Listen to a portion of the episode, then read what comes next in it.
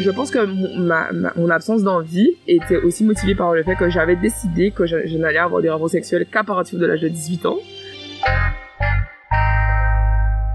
Un autre discours, c'est Anne apporter une autre vision, la sienne.